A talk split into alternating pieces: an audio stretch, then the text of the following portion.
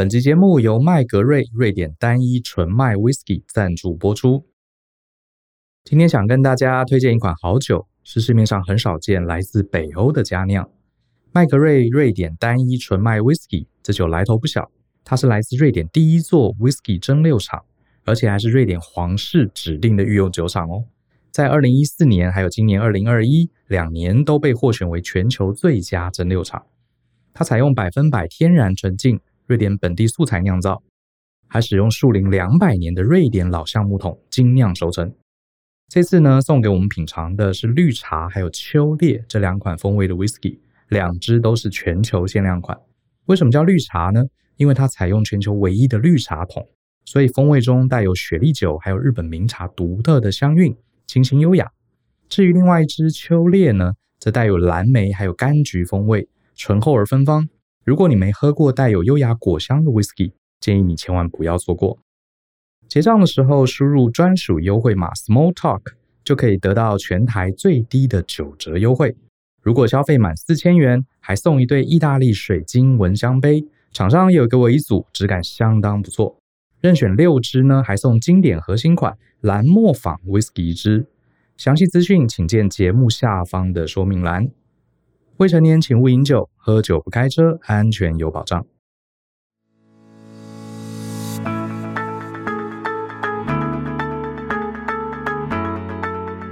欢迎收听大人的 Small Talk，这是大人学的 Podcast 节目，我是 Brian，老师好。今天我们想来谈谈天赋热情这件事情。很多大人学的读友一定都熟悉，我们有一门经典课程叫《寻找天赋与热情》的系统化做法。这门课程可能在我们的这个大人学校里面，应该已经七八年的历史哈。我除了在办这场课程，这可能是我们有史以来人数最呃参加最多的一门课。呃，除了有直播，除了有现场演讲，我还应邀去一些学校对着数百人演讲，所以我大概算一算，听过这场讲座的人，大概全台湾应该搞不好有五千位以上。呃，我常常在鼓吹这个工作啊，要找到自己天赋热情的重要，我自己就是一个例子。呃，我大概花了十多年的时间，一步一步慢慢的，好，到今天，呃，逐步的渐进式的找到我自己很有热情的工作，然后它为我的人生带来非常非常丰盛的成果。可是呢，今天这一集啊，我倒不是要把我的演讲内容再讲一次给大家听。呃，我想要做一个算是平衡报道吧，因为这些年来，我发现有一些同学，他们非常认真的，很期待哈，想要这个摆脱非常无趣、食之无味、弃之可惜啊这种很痛苦的上班族生活，想要找到天赋热情。然后呢，听了我的演讲，就呃目光炯炯有神啊，觉得好棒啊，好像找到天赋热情啊。这个人生就出运了，好，一切就解决了。我会赚很多钱，我会变得很优秀，而且我每天会很愉快的上班。好，其实我在演讲里面也讲过啊，其实这个是呃，并不是你想象的这么美好。我今天就要来做个平衡报道。不管你有没有听过这场演讲，我想说我帮大家做一些这个呃，我很诚实的讲哈，呃，天赋热情，第一，它是人生的诸多的选择之一，而不是必要的，因为啊。呃，人生中有很多值得追求的东西。好，我会很鼓励大家一定要找到自己的热情。可是这个热情啊，是不是一定要放在你的工作上？其实我认为它只是一个选项而已。这是我自己必须得跟大家澄清的哈。当然了，你问我的话，我人生如果能重来一次，我不会后悔哈，把我很大的热情投注在工作上，因为它确实能带来很多好处。我的理由是。我们人一生，除非你含着金汤匙，你可以选择不上班。我们大部分人都是得工作的。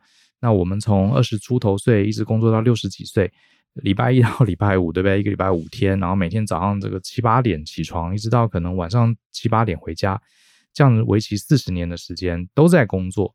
那如果工作又没有热情，那我觉得是一件很可惜的事。可是这是不是一定得这样子呢？好，我得说不一定哈。呃，我们先来谈谈到底什么是热情。热情的英文是 passion。passion 这件事，很多人想说，那就热情，就是我做一份工作，我很开心啊，每天快快乐乐上班，然后我也做得很棒，然后也呃做得很有兴趣，很有成就感，然后每天快快乐乐的回家。呃，我告诉各位，这不是真的热情。好，我直接讲，这不是真正的热情。真正从事自己非常有热情的工作的人啊，他看起来可能是很痛苦的。好，我得跟大家讲，他的 表情可能是很狰狞的哈。呃，passion 是什么意思？你可以去查查，像是什么韦氏大词典啊这些。The Passion 哈大写哈，它原本是讲这个耶稣啊被钉在十字架上。如果你对基督教有一些基本的了解，这是所谓的耶稣他挽救世人的恶罪恶哈，他代替世人哈承受这个罪孽，他让自己被钉在十字架上，然后就等于是因为他爱世人哈。这个在基督教文化里面是所谓一种殉道精神。这个耶稣钉在十字架上这件这个事件叫 The Passion，曾经有过一部电影。呃，好像是梅尔吉伯逊的导演的一个独立制片啊，《The Passion》，他就在讲这个耶稣受难的过程，片名就叫做《The Passion》。所以 “passion” 这个字啊，并不是我们中文讲的哦，好开心哦。如果说 “passion”，你做到一个非常有 passion 的工作，就是很开心、很愉悦，每天呃，这个嘻嘻哈哈的去上班，很开心的回来。如果这个叫 passion 的话，那我觉得大部分人的 passion 就是。呃，专门看 YouTube 啊，在呃吃着洋芋片看着电视啊，或是打电动嘛，对不对？这个才叫 passion。那是不是我每个人都不应该去上班，都应该呃靠看电视、看电影，或是做自己有兴趣的事情赚钱呢？好，当然不是。好，当然不是。我得说，passion 啊，真正找到有热情的工作，它是要付出代价的。好，它并不是你想象中的这么愉悦。那我常在演讲里面也讲，我常举运动员为例，你看那些一流的运动员。好，他们都是有热情才能做到一流的。好，你看像呃最近在看那个最近打这个欧洲杯足球赛嘛，大家就讲到这个 Ronaldo 啊，Ronaldo 他现在已经三十五还三十六了。好，抱歉我不是足球迷哈，数据可能不精准。他这个从小还得过心脏病哈，可是他对足球非常有热情哈，一路人家到这个一般运动员的体脂率大概练到十就差不多，他体脂率是七哈，而且听说他的肌肉量达到超过百分之五十。这以一个三十岁的运动，即使是运动员的标准啊，都是非常夸张的哈。难怪他多次当选足球先生哈，一直到现在三十六岁都还是保持巅峰状态。你看啊，你问 Ronaldo 在踢足球的时候，他在集训、培训、在练球的时候，你觉得他是轻轻松松、很愉悦，都不用流汗、很开心的呃踢了一场球回家吗？他就成为足球先生吗？当然不是。如果你去看他更多的影片，不要说 Ronaldo，你看任何像我们的。呃，羽球好手戴资颖，他们在集训苦练的时候，甚至是从小就逼迫自己、压迫自己，哈，克服自己内心的惰性，哈，跟恐惧、跟焦虑，不断的练，他们才会有今天，而且都还不一定会真的成为一流的运动员哦。好，这个 passion 的过程有点是殉道精神，什么意思？就是这件事情啊，做起来不一定愉悦，哈。而且他可能要牺牲很多很多的代价。你大家当大家在家里吹着冷气看电视的时候，你可能要为了你的热情做出非常艰苦的付出。那这世界上为什么有人会愿意做这么蠢的事情呢？其实原因就在于，就有点像跟耶稣殉道一样，因为某种原因啊，我们觉得做这件事情是有价值的，是有意义的。我人生到这个世界上，这就是我的终极的目标。不问为什么哈，赚不赚钱哈，或者是会不会被人称赞，那个是一回事。重点是我就是要成为这样的人，我就是要完成我这样的理想。所以他其实你真讲也有点不理智啊，而且要投入很多很多的代价，而且他过程中并不是愉悦的。就像是有同学问我说：“老师，那你现在做你自己有热情的事情，你是不是每天都很开心？”才怪，哈哈，才怪。我现在跟呃我的 partner 就我们一起经营事业。当然，你问我我录 podcast、写文章、做课程、呃营运这个公司，天天跟大家开会，还要随时关注这个成人教育领域的走向，要看很多书。你说我是很愉悦的吗？其实，呃，我觉得内心是充实的，好，是踏实的，是有成就感的。可是老实说，我觉得比以前上班的时候压力更大诶。啊，我常常这个像我。这个常常肩颈酸痛，比以前更严重，去看医生，医生都说你压力很大。然后呢，常常这个头痛，好，有些时候头痛。然后有些时候你去答应了客户企业要去上课，好，常常一天十四个小时在外面奔走，好，像我的年纪已经四十多岁了，常常一站一整天就站八小时，好，只有中午会坐下来吃饭。呃，你说一个四十八岁的人，男人，当然啦，一定有人比我更辛苦。可是我觉得。其实我可以不用做这些事情，哈。可是你说我做的时候是很愉悦、很舒服的吗？怎么可能舒服？你站站看一天八小时，而且还要不断的讲话，还要不断的带活动，而且有些时候企业的同学还不一定理你，对不对？他在那边打电脑。我的意思说，这过程中啊，我不会说他是很开心、很愉悦。你真的问我开心愉悦，就是开吹个冷气嘛，叫个外叫个 Uber E 在家打电动或是追剧嘛，这个才是我真正愉悦的事情啊，对不对？或是这个去这个呃做个 SPA，对不对？按个摩，或是找朋友去打球，这些才是真正愉悦的事情。那可是我还是呃乐此不疲，为什么呢？因为我认为这就是我想做的，好，我想完成的过程中并不会愉悦。那我回到一开头我讲的，是不是每个人真的一定？要人生中要有热情，我认为是。可是这个热情是不是一定要放在工作上？我觉得这是你的选择。好，这是你的选择，它不是一定的。我举一个例子哈，有很有一些人啊，他的热，他对他的工作是没有热情的哦。可是他还是有一段还蛮让人羡慕的人生。比方说，像我周围就有一些认识的人，他们把热情放在什么？放在自己的家庭身上。哈，他希望呃培养他的孩子。啊，这个长大成人，成为一个很好的人，他把心思啊，呃，夫妻俩把心思通通放在教育上。那他们的工作呢？你说做得不好，做得好，也是做得不错哈。这个他们就是很认真哈，这个把工作该做的就做完，就这样子。可是呢，回到家他们切分得很清楚，回到家就是好好做饭给孩子吃，好好的照顾孩子的功课。等于是你说这对夫妻就不可取吗？没有，他们工作可能做到个九十分哈，这个。高标，其实他们就下班了。公司要不要呃想要升主管，他们也第一个优先考虑家庭。好，如果做这个主管会影响到我的家庭，影响到我呃分配给孩子的时间，他们就不要了。那所以他们在公司里面也不一定会爬到顶尖，然后呢，尽量也不会去加班。那你说他们的薪水，以他们的能力，他可以赚更多钱，可是也许他只赚到一部分，他也就够了。好，他们因为他们的重点觉得孩子长大只有一次，我要把我人生。都在这个精华时刻啊，奉献在我孩子身上，孩子的教育身上。你说他们不对吗？我觉得他们非常让人值得尊重啊，是不是？好，那也有人，我也有认识朋友哦，他们其实也是上班族，也是专业的白领，可是他们上班不是他们的热情，他们把热情放在自己的兴趣嗜好。我也有这样的朋友，结果成为非常非常了不起的达人，在某个周边的领域，他的同事都不知道，原来他在某个休闲，比如说登山啦，或是露营啦这类领域。他们成了一个一个非常很厉害的达人，而且还出了书。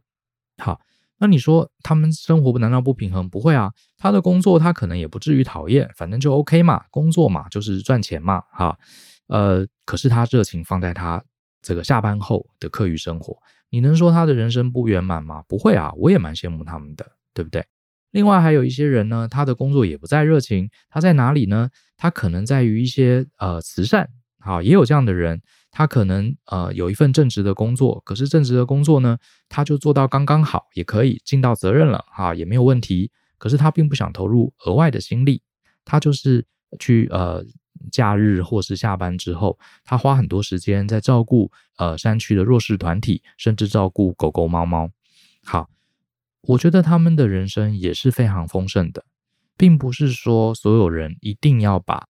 全部的投入，一定要做一个自己非常非常有热情的工作啊，这个才是对的。这是我必须也持平而论。虽然我是我自己哈，给自己做的决定是把热情投入在工作上，可是我也要得跟大家讲，这是我哈，这个并不代表你也一定要这样，人生才是对的。所以呢，也想顺便提醒大家，你问我，我还是不会后悔哈，因为我认为工作占人生一个非常大的比重，好，我会希望他是有热情的。呃，可是我觉得你如果把热情放在别的地方也 OK 啊，也 OK，并没有不对。所以呢，讲来讲去，大人的世界就是这样子哈，没有人会告诉你一个标准答案。那答案在哪？在你心里，那就看你有没有常常跟你自己聊，呃，交心，有没有跟你自己这个人聊天，你自己到底要什么？好，这个是非常非常重要的。好，那我也得说，也提醒一下，你想要把热情。放在你的工作，放在你的事业上，非常的好。好，你想跟我，呃，我们可以一起走这条路。可是我也得提醒你，它的代价是非常高的。因为人一天就是二十四小时，人的精力、哈、体力、注意力、时间都是非常有限的资源。好，就算是郭董，他一天也是这这些精力跟时间。好，所以你要放在哪里？你把你的有限的这些筹码放在哪里？它在多年之后就会在那个地方开花结果。所以那是不是你要的？好。比方说，你把工作放在，呃，你把热情放在工作上，你要付出什么代价呢？当然，第一个就是你的工作会耗去你大部分的时间跟精力，你可能相对的就会减少跟家人呃相处的时间，尤其是你的孩子，啊，你可能就不会花太多，就没有太多机会精力去照顾你孩子细微的一些成长的过程，好，这个就是代价哦，这个代价高还是低，你愿不愿意付？啊，这就是你自己要去思考的，跟你的家人，啊，还有你的身体，你就要花额外的时间去运动，去健身，去，因为你如果不这样子做的话，你就更没有精力，好，在工作上。所以这些时间都是要花下去的，好，然后呢，你把时间精力花在工作上，是不是一定会有回报呢？其实也不一定，常常时候是没有回报的。比方说像呃这阵子疫情，很多的企业都面临了危机。你说这些面临危机的企业，他们的老板不努力吗？没有热情吗？没有，我相信很多很多台湾的经营者都是非常努力、非常卖力，他们也做了很多很多正确的决定。可是疫情这个东西算不准，好，不要说疫情。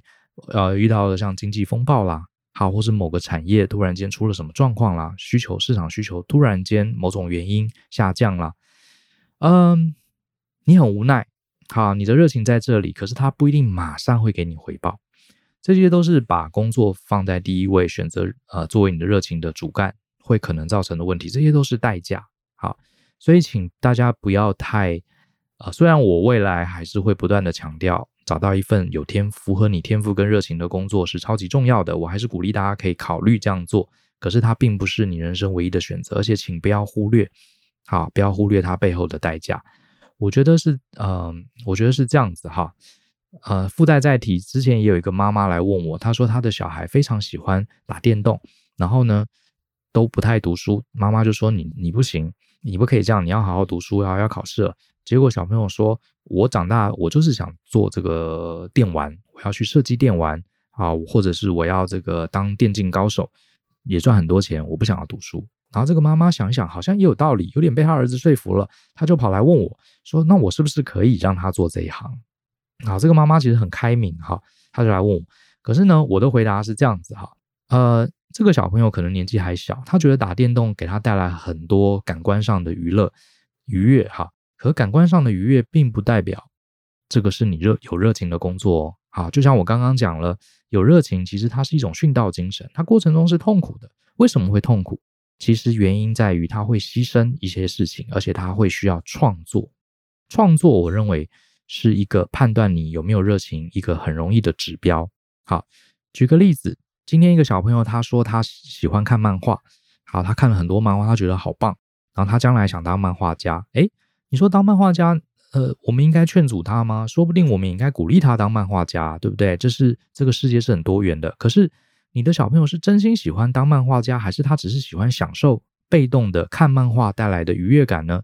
你可以请他说：“你来画个漫画吧。”因为你如果真的想当漫画家，漫画家不是看漫画很会看漫画叫做漫画家哦。好，漫画家不是在家看漫画叫做漫画家，好不好？漫画家他是会创作漫画的人啊，从零到从无到有创作漫画人。那你这时候你就可以跟小朋友说：“哎，很好啊，那妈妈鼓励你当漫画家，那你要不要画几个漫画来看看？”好，有朋友说他小朋友很喜欢很喜欢美食，看美食节目，也很多年轻的上班族说他的热情就是吃美食，很好。那他就在想说：“我将来是不是要做这一行？”可以啊，那你要不要去料理？好，你就算不当这个厨师。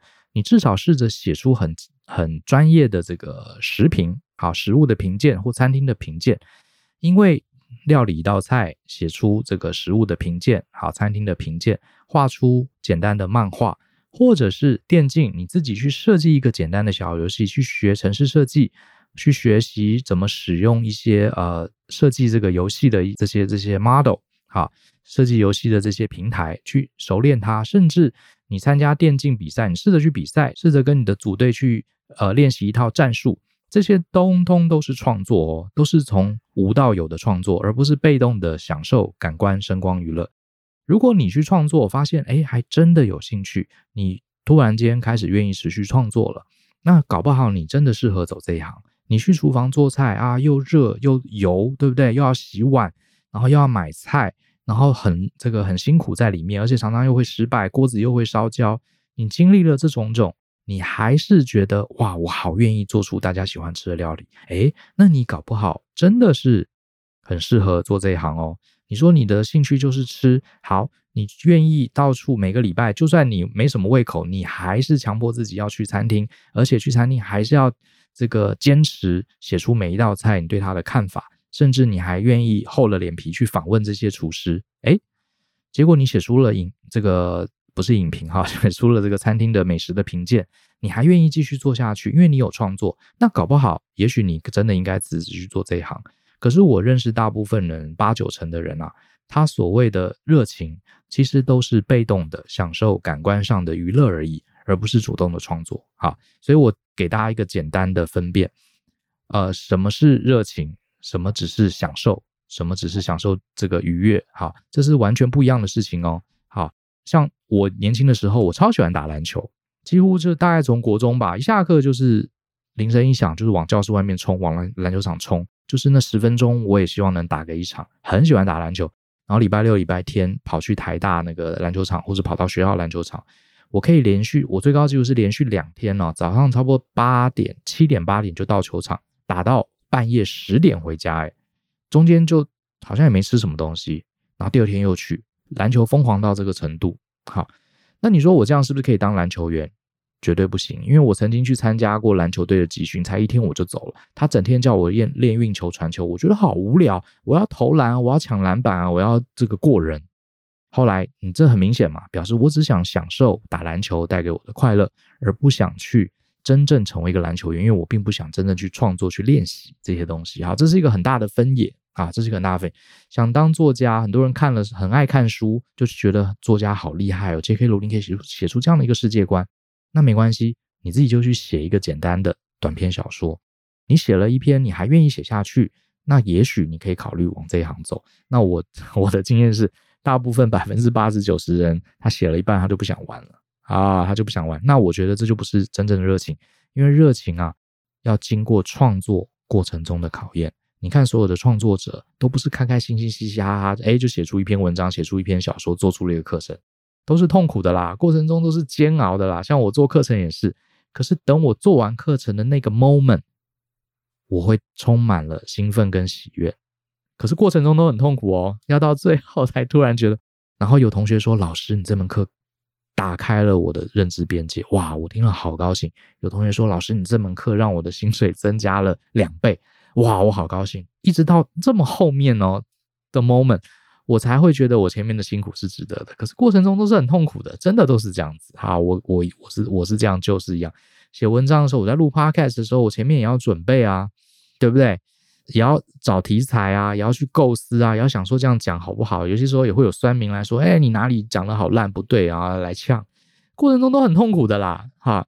可是偶尔有同同学哈，在 Apple Podcast 或是在来上课的时候，或是脸书咨询我说不然老师、就老师，你们哪一集好？真的解除了我的疑惑，非常感谢你们。好，这样，哎，真的就是那个 moment，我觉得值得。好，虽然痛苦，我再来录个两集。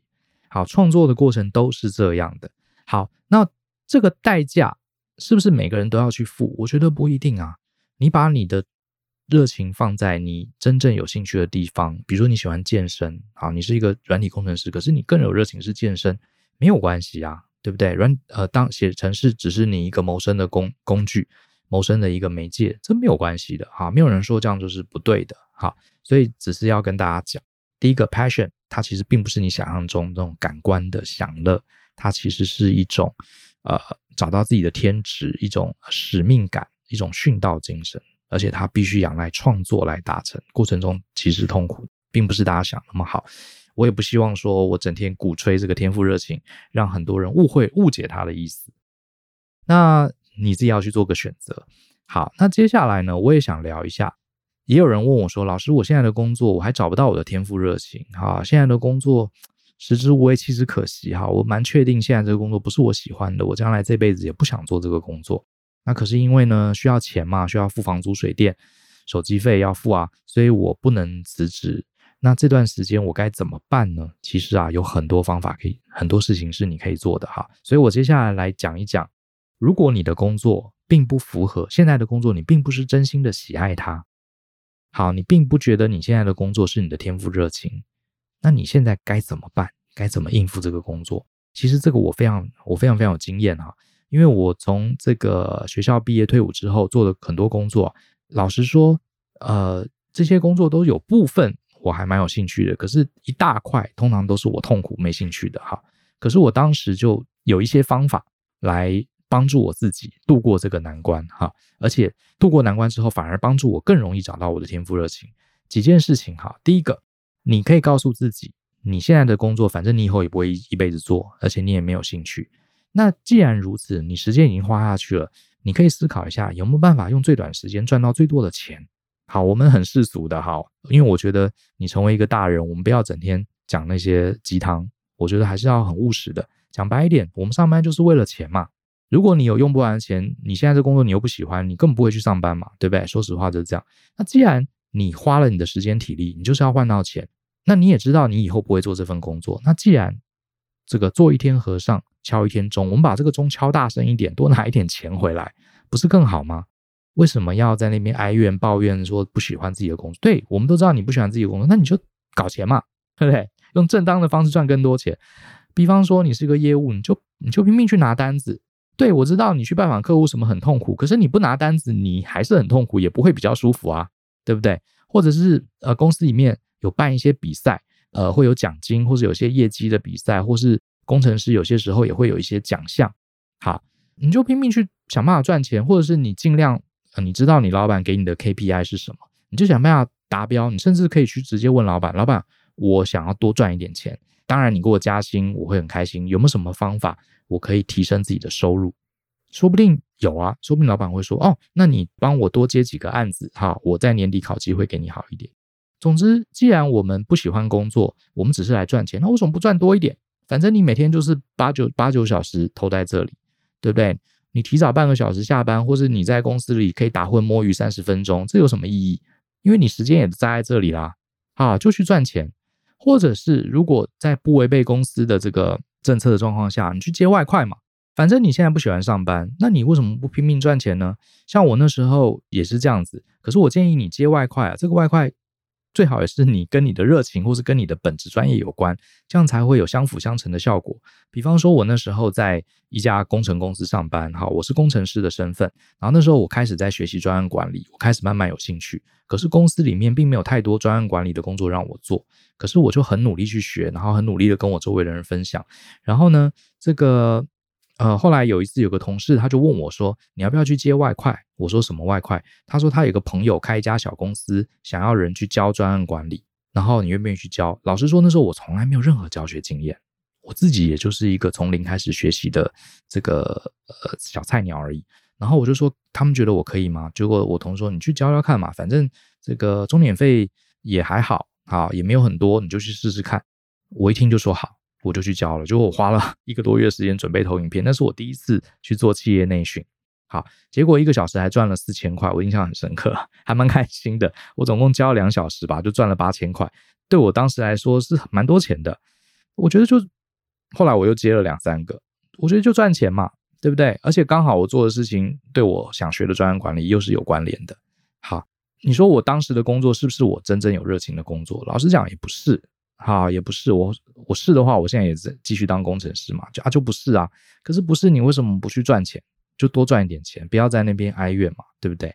再来一个，除了拼命赚钱之外，你可以去尝试一些非常非常难的工作，就去突破自己去挑战。为什么呢？你不要怕说啊挑战失败，你可以告诉自己嘛，反正 我本来就没有要走这一行，这一行我一点热情都没有，我本来就没有要干这个。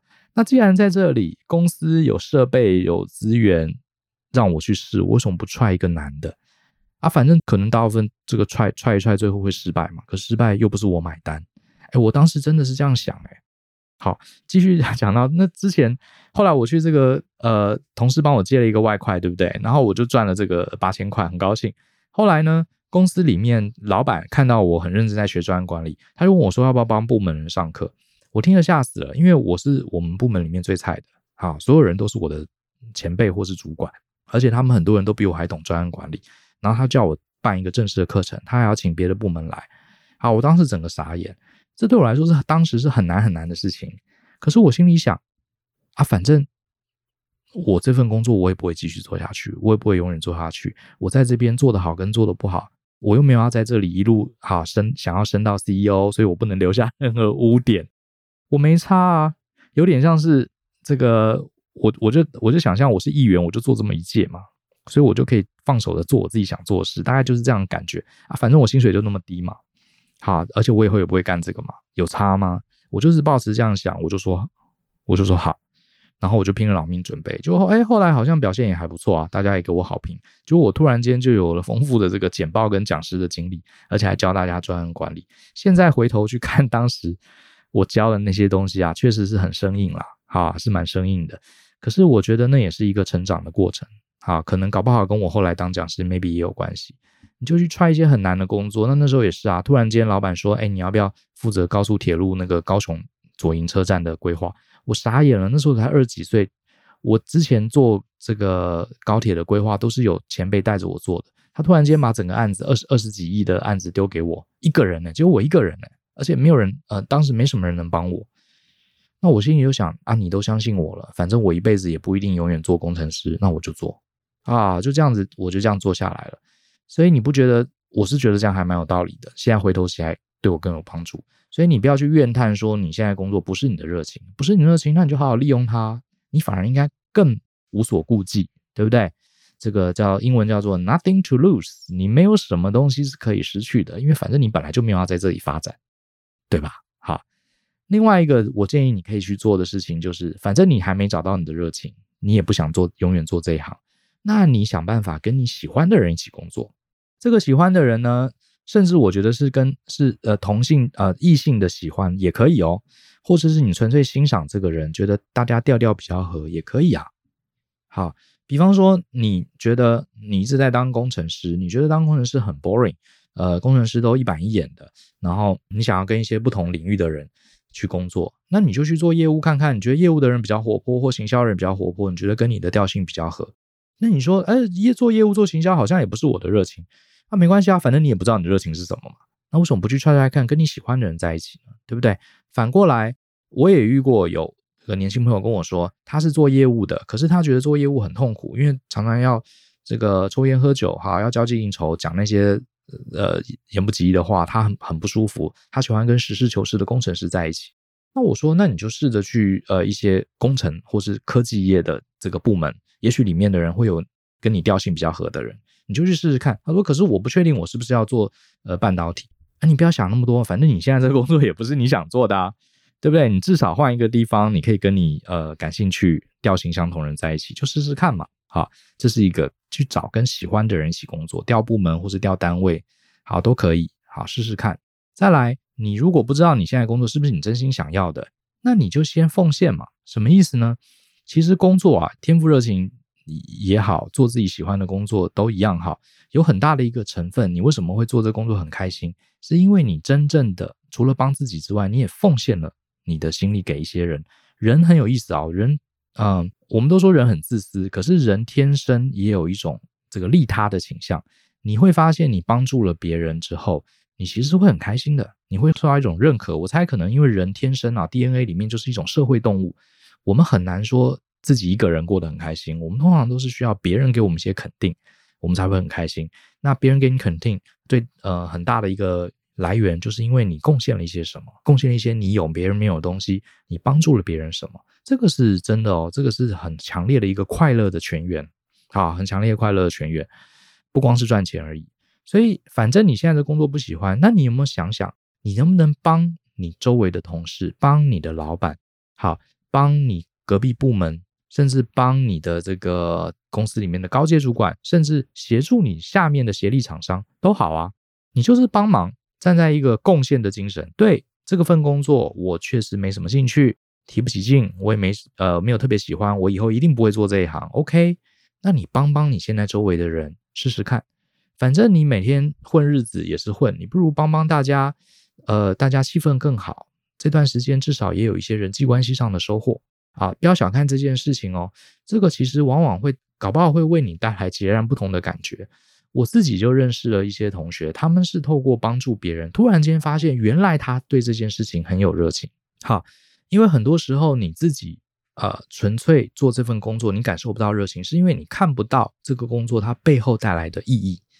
好，每天就在那边写扣写扣，一直写，然后一开始有兴趣写到后来也烦了，诶，结果你看到你写出来的城市帮助了一家企业顺利运转，帮助了很多这个上班族准时下班，帮助这家公司做出正确的决策，好，或是帮助大家顺利的完成网购，诶，你可能要直到你看到那一面，你才突然发现你工作的意义哦。说不定你突然间又很愿意当软体工程师了。好，所以其实工作不是只是赚钱，它真的是有奉献的成分在。好，所以我们反过来，你对你的工作没兴趣，你先去奉献，先帮人，想办法怎么样，看你能怎么帮助大家就帮助大家，就这样子。好，说不定最后会产生呃截然不同的状况。再来呢，讲完奉献，另外一个还有就是你可以先做的，就是想办法先让工作完美。当然，我知道工作是不可能完美的。我这边所谓的完美，就是呃，英文叫 flawless，就是无瑕疵的工作品质。比方说，你觉得这份工作很 boring，比如说你是一个业务助理啊，你每天都在处理这些很无聊的订单啊、报价啦啊、算这些这个什么时候要请款啦这些东西，还要整理客户资料啦，这些都是业务助理常在做的事情嘛。啊，或是帮这个业务组整理这些邮件啊，帮他排行程啊，啊。boring，一点成就感都没有。我以后绝对不要做业务助理。Fine，OK，没有问题。我也知道你以后不想做，这不是你的热情。可是你要不要试试看，先把这些繁琐的工作做到完全不出错？诶，你说完全不出错，薪水会比较高吗？完全不出错，我就会有热情了吗？完全不出错，老板就会给我加薪升官吗？完全不出错，呃，外商公司就会来聘用我、挖角我吗？当然不会啊，当然不会。可是问题是，你想想看。你每天反正你也要待在公司八小时，你又不能逃走，对不对？这八小时你在那边瞎混、摸鱼、上网、划手机、跟同事八卦，啊，这个下午在那边团购，难道会更容易让你得到你想要的工作吗？也不会嘛。那既然你住在公司，为什么不让自己的工作 flawless，就是毫无瑕疵的？比如说，你过去平均每一个礼拜可能会被你的老板刁一次，有个数字有错，没关系，啊。我就把它记下来，我就自己建立一个 QA 的这个 QC 的查核清单。好，我做这个报表的时候，过去发生过哪些错误，我就把它通记下来。下次报表做完要 send 出去的时候啊，我就拿这个 checklist。好，像这个飞行员要起飞的时候，有好多好多步骤嘛，就拿一个板子 check check check check，哎，没问题。好，再交给老板，再交给客户，就是这样子。这个有很大的好处，对。他并 他并不能突然间啊，有了 checklist 你就很有热情了。可是第一个，你在勾的过程中其实就会有成就感；第二个，你会越来越进步，你也会有成就感，而且你会帮助到别人。第三个，最实际的，你都没有犯错，你心你就不会被刁，不会被刁，心情就好，不心情就好，然后不会被老板这个抓去会议室，你就早点下班嘛，那你就可以早点休休息，这不是对你很好吗？为什么要在公司里面？哎，反正工作很烂。薪水很低，而且没有前景，这也不是我喜欢的工作，所以我就决定要混，要花手机，这不是很奇怪吗？好，你还不如把它，对，我知道你讨厌你的工作，你不喜欢，可是你把它做到尽量的无瑕疵，好，用这些 checklist 方式做到无瑕疵，你不要讲哦，说不定第一个你成就感就来了，因为搞不好哪一天老板说你是他遇过最好最好的一个助理，从来没有出错。说不定他会让你带人，诶，说不定觉得你发现你带领别人是你的热情，对不对？好，这也是你可以去做的。好，然后呢，还有一点，除了让你的工作无暇无暇化之外，还有就是把你的工作自动化。我以前当工程师的时候，其实我有讲过这个故事嘛，因为当工程师很 boring，还跑跑在厕所睡觉。可是我后来就想，这样不是办法。哈，我对于成为一流的工程师没有兴趣，哈，就觉得这个工作无法激发我的热情。可怎么办呢？我就把它自动化嘛，因为那时候我就发现，哎，工程师的工作有很多地方还是在做 paperwork，那这个 paperwork 都是一些呃数字的计算，我就在想这些数字计算我能不能把它整合起来，变成一个自动化的 Excel 表单，我只要输几个数字就可以出来。那当时我现在你可能觉得这个工作没什么，可是当时其实我很多的前辈他们都太忙了，没有空去做这个自动化表单。好。然后反正我就把它做自动化。你说这个老板会给我加薪升官？没有啊，市场也没有。你说这个会会让我更爱我的工作？其实也不会啊。可是啊，反正闲着也是闲的。我意思说，你不做，你也是在那边混。我就花了很多时间，把这些所有表单都用 Excel 设定成公式啊，自动画图、自动计算。然后我就分享给我的同事说，你们以后可以用这个版本，这样会比较快。然后我还教他们怎么用，诶，结果大家都很感谢我。然后呢，后来呃，这这段故事说起来很长了。后来我因为这样，还真得到好好多好多的新的机会，哈，新的机会。所以呢，我觉得就是不要呃，我是觉得我们都是成熟大人啦。我知道要找到自己呃有天赋热情的工作，它是需要一段时间努力。我自己也是花了十年，好，才陆续呃陆续知道自己的方向。慢慢来没有关系。可是当你现在处在这个青黄不接的阶段，你还没有找到你的工作，你可以做这几件事。好，总结一下：第一个，先想办法赚钱嘛。能接单多接单，能接外快去接外快，能参加比赛、参加奖金去满足 KPI 赚奖金的尽量去赚啊！再来尝试一些很艰难、有突破性的工作啊，反正做砸了也没差，你又没有要待在这一行，对不对？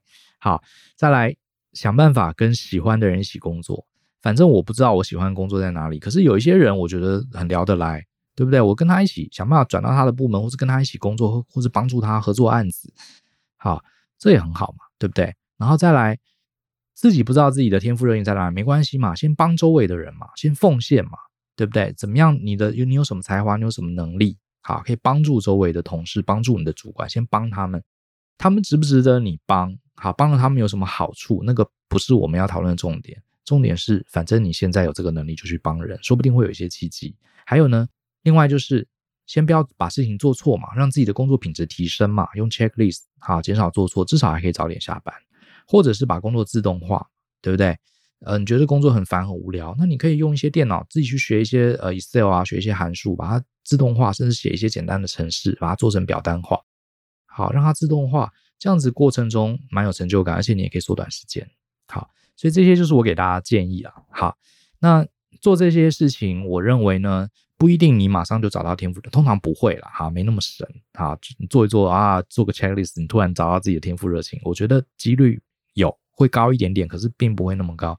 可是呢，重点是我要你好好利用时间，我要你积极的过人生，而且我要你体验这过程中成就感的滋味。啊，我觉得这个才是重点。好，那今天就讲到这边。啊，这个还是一样。